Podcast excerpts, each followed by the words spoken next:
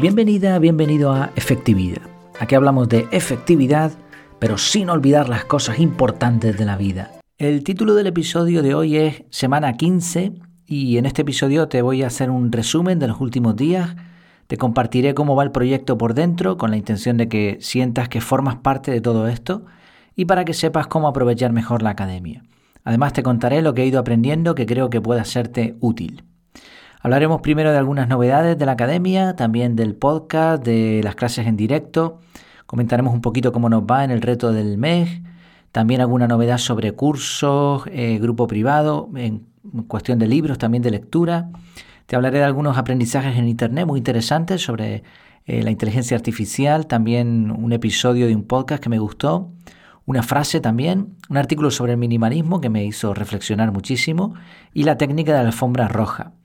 Y después en los aprendizajes de la semana hablaremos también de, la impresora, de si es rentable, de una persecución policial espectacular que hubo aquí en Las Palmas y algo que nos sucedió eh, con relación a la venta de la, casa, que estamos, estamos en ello.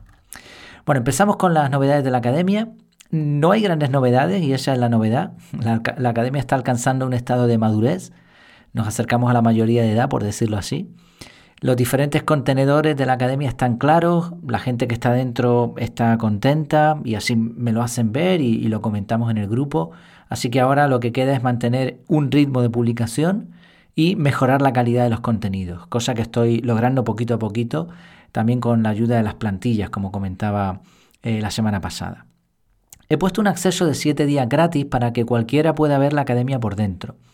El motivo es algo que estoy investigando y que, como te comentaré después, me ha retrasado un poco en la lectura del libro en el que estamos. Eh, lo, explico brevemente, a ver si soy capaz, porque tengo que seguir investigando y quiero hacer un episodio exclusivo de esto. Hay una enorme diferencia entre productos tangibles y productos intangibles. Y lo que yo, yo ya sabía esto, intuía algo, pero lo que estoy descubriendo me está fascinando. Nuestra mente funciona de una forma muy, muy, muy diferente cuando se enfrenta a una elección que tiene que ver con productos físicos y con productos o servicios que no se pueden tocar. Entonces, ¿cómo se rompe la barrera? Eh, porque es curioso, ¿no? El, ejemplo que veía en, en uno de los artículos que estuve leyendo es, tú cuando vas a comprar un coche, tú lo puedes tocar, o sea, estás comprando algo físico. Vale, hasta ahí lo comprendemos todos. Pero en realidad lo que tú quieres no es un coche, no es tocar el coche, no, lo que tú quieres es viajar de un sitio a otro y además hacerlo con comodidad. Y estas ideas son abstractas, no se pueden tocar. O sea, tú vas a comprar algo físico, pero lo que te va a convencer y lo que tú quieres, lo que deseas, es algo, es una idea, es abstracto completamente, intangible. Por otro lado, cuando te ofrecen un servicio, tú no eres capaz de comprender qué es lo que te están diciendo. Pero en realidad lo que quieres es que ese servicio se transforme en algo físico.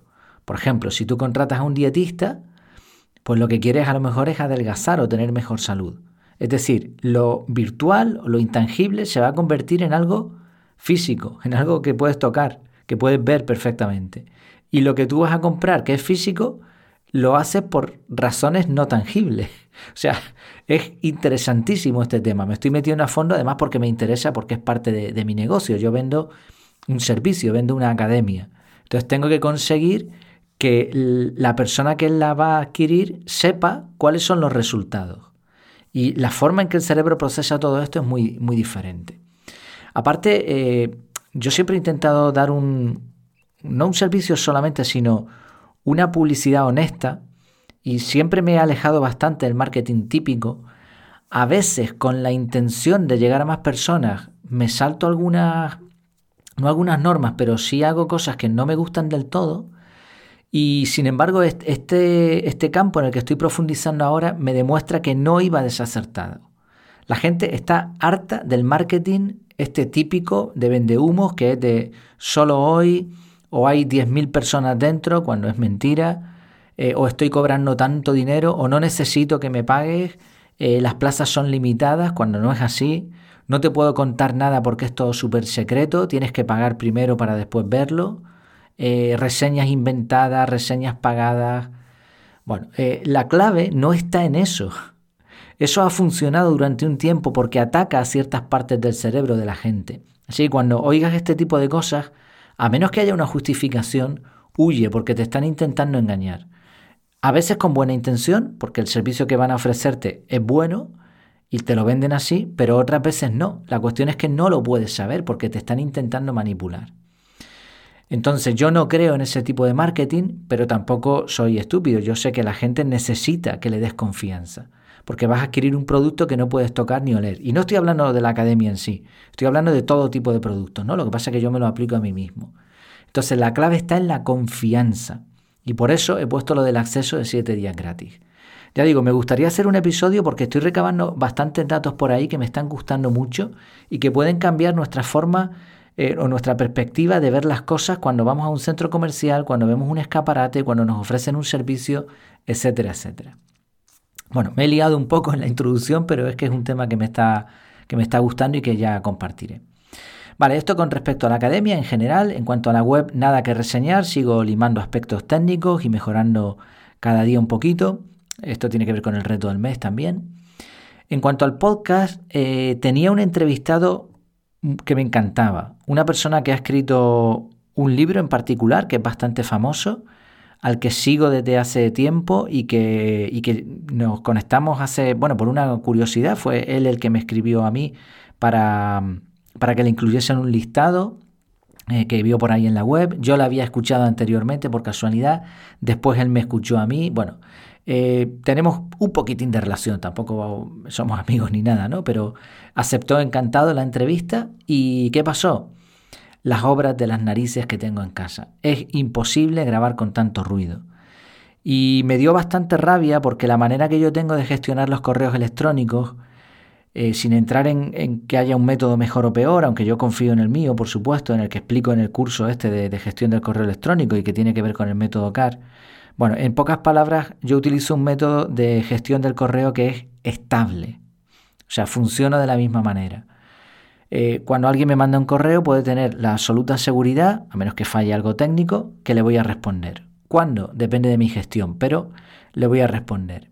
No van a pasar semanas ni, tampoco a lo mejor van a pasar minutos, depende, ¿no?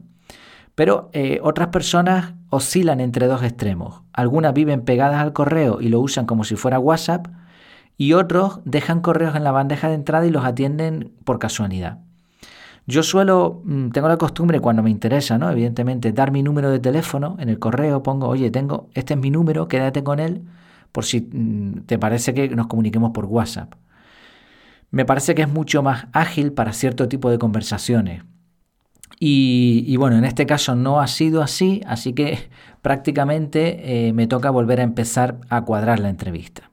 Ya tengo gestionada otra que va a estar también muy chula de una persona que, que bueno, en, su entorno es más o menos famosillo y que además eh, tiene su propio podcast, aunque ahora lo tiene eh, parado. Espero no, no, perder de todas formas la entrevista que tenía preparada para esta semana pasada, porque me interesa mucho. Mm, por mi parte lo voy a intentar. En cuanto a vídeo, nada que reseñar. En cuanto a la newsletter, nada que reseñar. Sigo con plantillas, mejorando el modelo y bueno, eh, todo bien por aquí. Redes sociales, nada que reseñar porque no estoy utilizándolas. Estoy utilizando un poquito más el canal de Telegram, pero bueno, nada importante por aquí. En cuanto a clases en directo, eh, me resarcí de la clase anterior en la que yo no me quedé muy a gusto y eh, esta vez confirmaron algunas personas, no todas las que fueron, curiosamente, así que bien, pero hubo buena asistencia en correlación a la cantidad de alumnos que hay ahora mismo en la academia, muy bien. Y la clase me encantó, a mí por lo menos yo la disfruté y se me hizo, se me pasó volando. Eh, la, clase era de detectar noticias falsas. No profundizamos del todo porque es un campo que se puede... De hecho, haré un curso sobre esto. Eh, pero la conclusión y uno de los comentarios que dio una de las personas que estaban eh, en la clase era que, que hay que tenerle miedo a Internet. Y es cierto, en gran parte, porque si no estamos preparados podemos caer en muchísimas trampas de la red. Antes comentaba el marketing manipulador, que te pueden... Hay gente que ha perdido mucho dinero y no lo sabremos nunca porque les da vergüenza, pero realmente han sido manipulados. El robo de datos y por supuesto lo que nos concentramos en la clase que es la información falsa. Mi conclusión es que la mayoría de las noticias que están en Internet son inexactas. No sabría decir el porcentaje, pero seguro que más del 80% del contenido de Internet, más allá de que sea falso o no, es innecesario. Está repetido, con las mismas palabras, copia-pega, eh, basura digital. Y al hilo de esto hay una aplicación interesante con respecto a la, a la, IA, a la inteligencia artificial. Está avanzando, este año va a ser, el tema del año va a ser la inteligencia artificial, sin ninguna duda, lo tengo clarísimo, y eso que estamos en enero solo.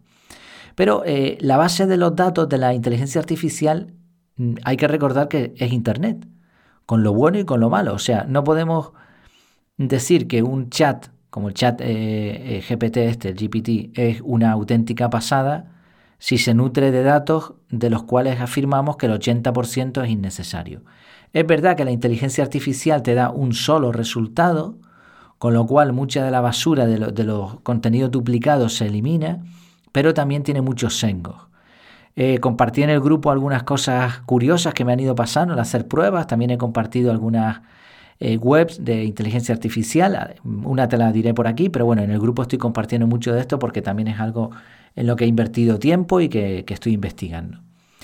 Eh, insisto, mi conclusión, y de momento no ha variado, que puedo, puedo cambiar en un futuro, pero de momento no, la inteligencia artificial es una muleta, es una herramienta de investigación de la cual no podemos fiarnos totalmente. O sea, querer eh, montar webs, artículos como churros con inteligencia artificial me parece eh, ya no solo poco ético, sino una chapuza. De momento la inteligencia artificial es como escuchar hablar a un niño pequeño.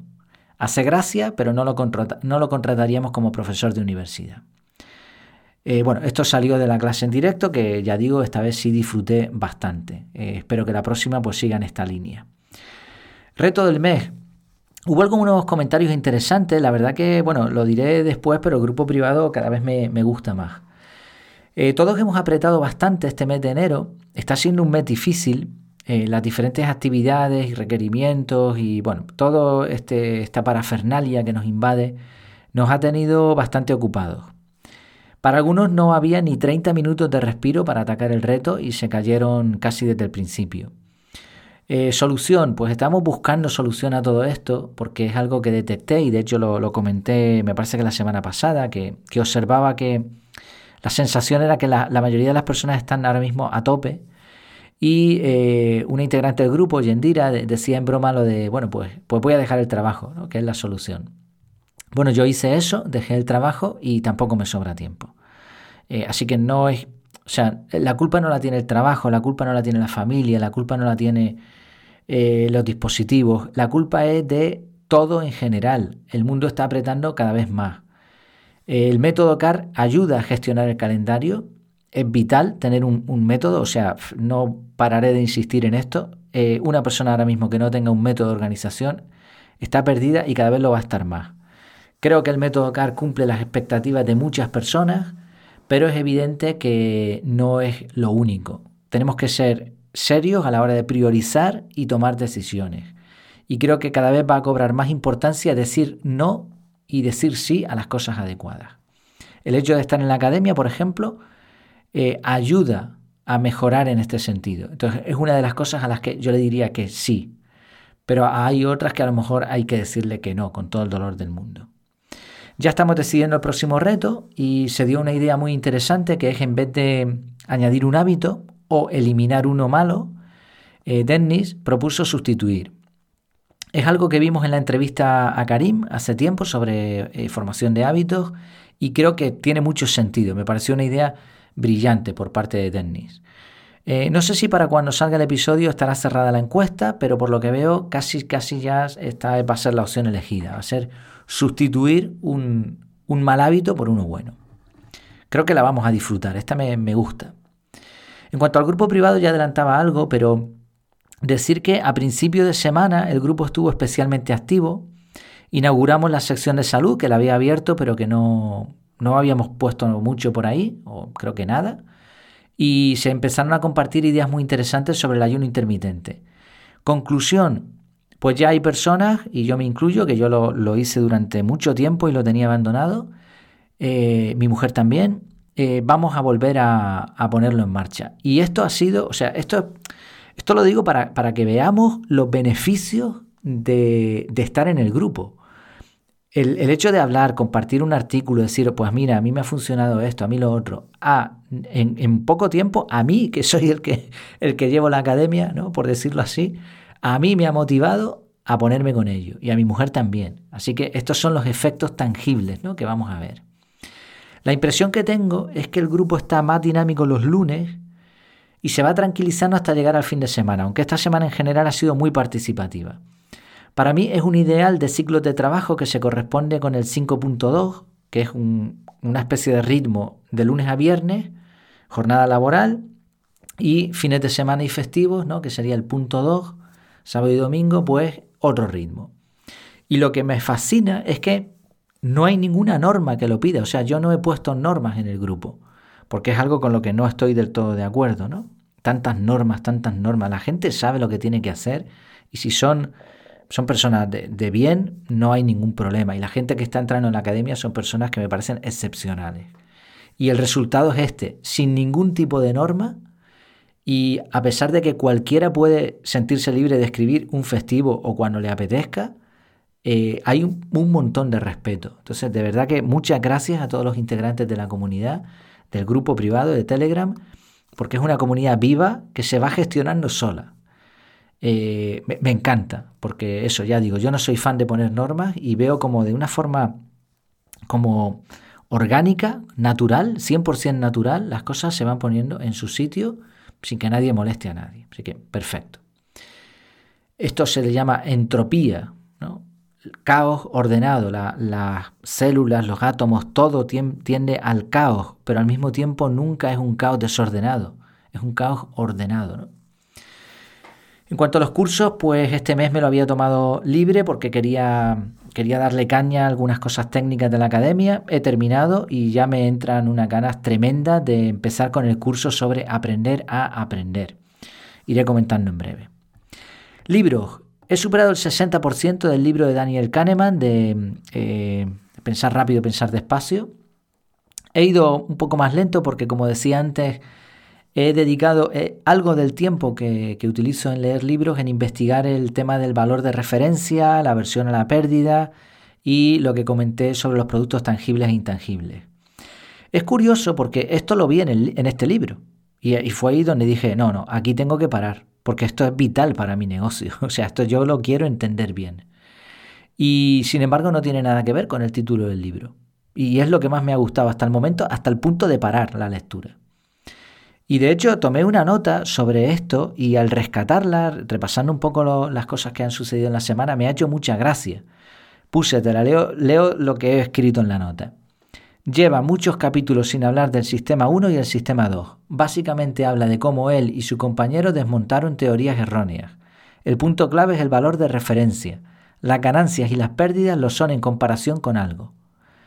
Bueno, pues podría decir que este básicamente es el resumen del libro, eh, por lo menos la parte central, la parte central del libro. En la parte inicial sí habla bastante del sistema 1 y el sistema 2, pero es como que de pronto se pierde y se pone a hablar de estudios y de, teorías que se han desmontado, que tienen más que ver mm, no con el sistema 1 y el sistema 2, sino con, con ese valor de referencia, esa adaptación hedónica que le llamaban los estoicos también. Bueno, a pesar de todo, el libro me está gustando por lo que he aprendido, no tanto por, el tipo de lectura que es, pero creo que va a ser una reseña interesante. ¿Qué he aprendido en Internet? Pues Siguen apareciendo usos de la inteligencia artificial, el tema está desbocado completamente. O sea, por un lado están los partidarios, los que no quieren saber nada, los que están luchando por utilizar el algoritmo a su favor, los que intentan crear algoritmos que detectan la inteligencia artificial. Bueno, es una auténtica locura. Veremos en qué depara todo esto.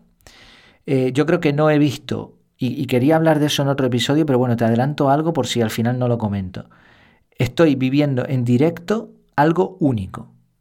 En mi caso, porque me estoy eh, eh, interesando especialmente. Si tú también, pues creo que tendrás la misma sensación que yo. Estamos viendo en directo algo espectacular. Una de las cosas que encontré sobre la inteligencia artificial fue una web, te dejaré el enlace en las notas del episodio, simula personajes famosos. Puedes hablar con ellos, hacerles consultas, Obviamente no es real, pero sí que da resultados interesantes. En uno de sus últimos episodios del podcast, Pau Ninja eh, habla sobre por qué ha decidido dejar de leer libros. Yo no estoy escuchando este podcast actualmente, escuché en el pasado algunos episodios, me parece que tiene una forma, mm, bueno, discrepo en su forma de comunicar, además va dirigido a un público de hombres eh, de cierto perfil, bueno, me parece perfecto, lo respeto. Pero sí me parece que tiene una forma de, o sea, su forma de pensar y que comunica en los episodios me parece bastante interesante. Ah, eh, me, llamó la atención este episodio porque me recordó a uno que yo grabé hace tiempo explicando que había decidido de, dejar de leer libros. Claro, yo ya pasé por esa experiencia y terminé volviendo eh, a leer libros, esta vez mejorando las técnicas de lectura. La combinación que yo uso actualmente es libros por la noche, Refine durante el día, Feedly también lo sigo usando, alguna newsletter que solo comparte por ahí, pero muy poquitas, investigación de temas concretos como para los cursos, las clases o algún episodio del podcast, etc. Estoy consumiendo muy pocos episodios de podcast porque no, no tengo ahora mismo el tiempo que tenía antes mientras conducía y, cosas así. Y casi no estoy viendo ningún vídeo. Redes sociales cero. Entonces, ¿qué quiero decir con esto? Creo que el tipo de lectura depende más del entorno y de las circunstancias que de lo mucho que la puedas aprovechar. Es cierto que un libro suele tener mucho relleno, que es de lo que se quejaba Pau Ninja en el episodio, pero con las técnicas adecuadas puedes ahorrártelo. Sí, la clave no está en que un formato sea más efectivo que otro, sino de otros factores. Es una cuestión de decisión. Probablemente lo mejor es una combinación entre tipos de, de contenidos y no una única elección. Yo creo que los libros tienen mucho poder también tiene su parte negativa, pero si se utilizan las técnicas adecuadas, ya sabes que tengo el curso de lectura rápida y, comprensiva, eh, creo que se pueden aprovechar bastante. Encontré una frase que me gustó, es de Pema Chodrón, eh, y dice así, el miedo es una reacción natural al acercarse a la verdad. La frase expresa algo que comentamos en el grupo también, me parece recordar, y que después tomé algunas anotaciones sobre ella, porque se puede aplicar a la productividad. Y te explico una sensación, ¿no?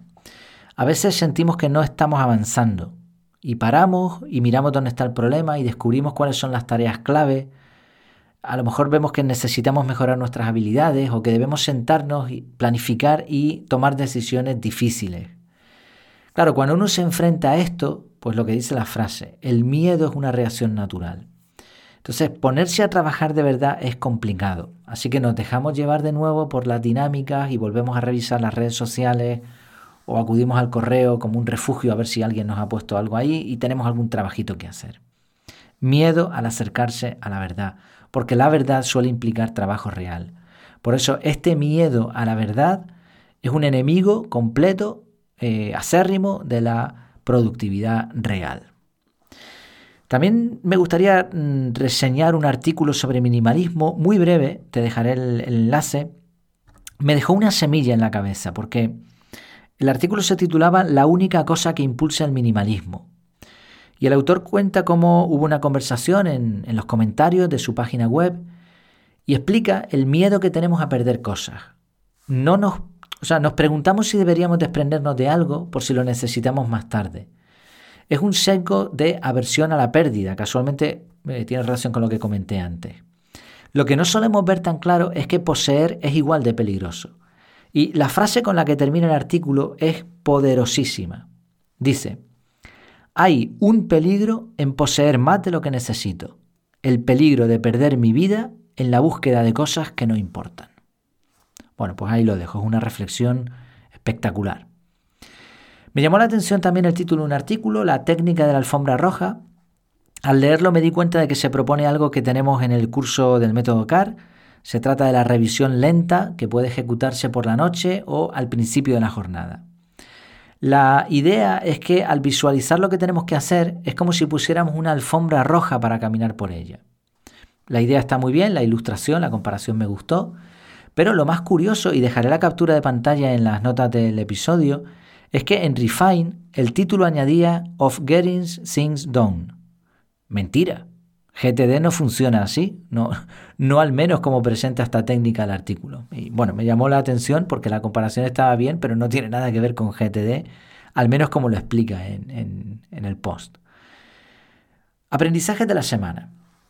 Bueno, he dejado de usar impresora. La tengo, la tengo aquí a la derecha mía, pero está desconectada y va a ir a la basura.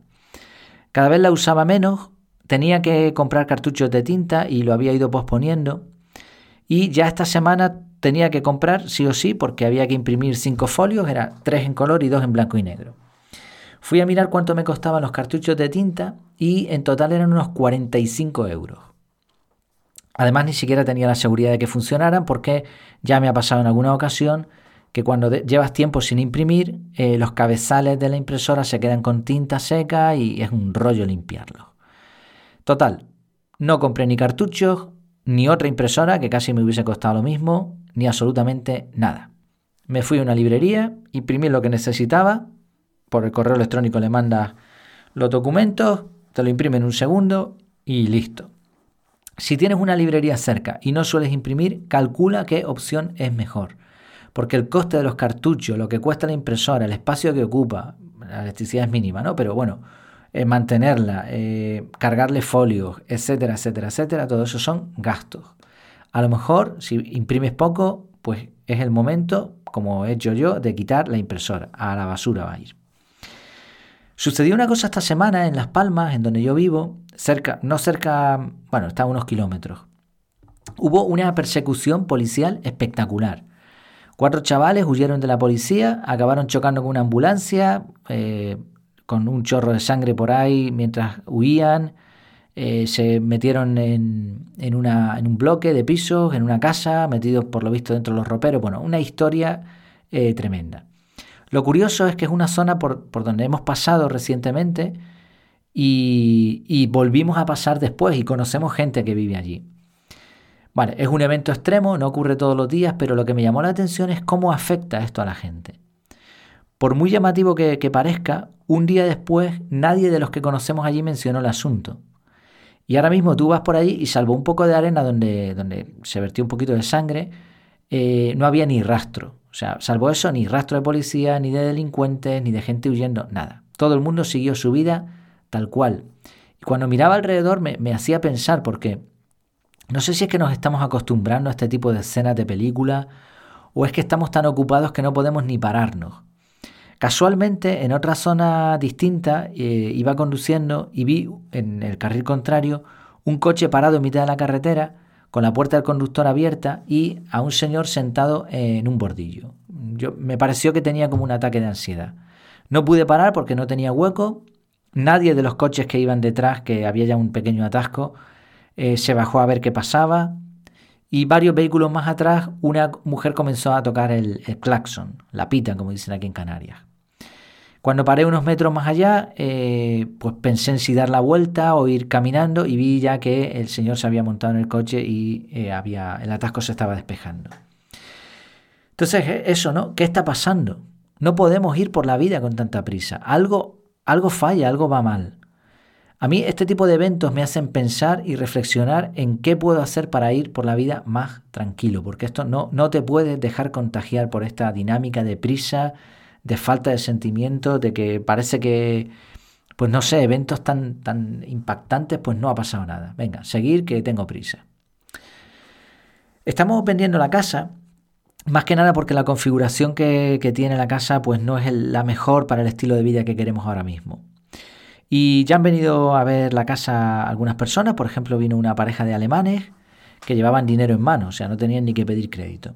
Y lo que más les importaba, y nos lo había avisado el comercial, y después cuando vimos a esta pareja, eh, lo primero que nos dijeron, el aparcamiento.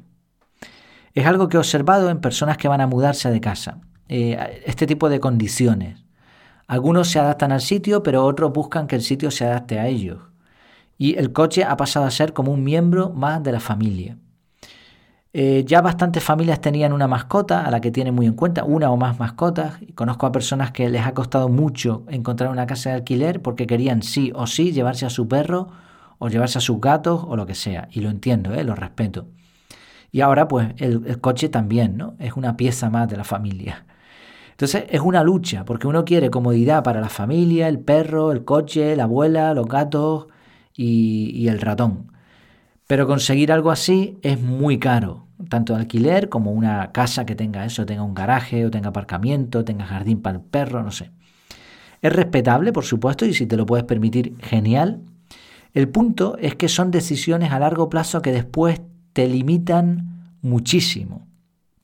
Puedes escoger vivir en una ciudad y prescindir de vehículo, ir en bici o en transporte público. Puedes estar de alquiler para mudarte fácilmente donde quieras.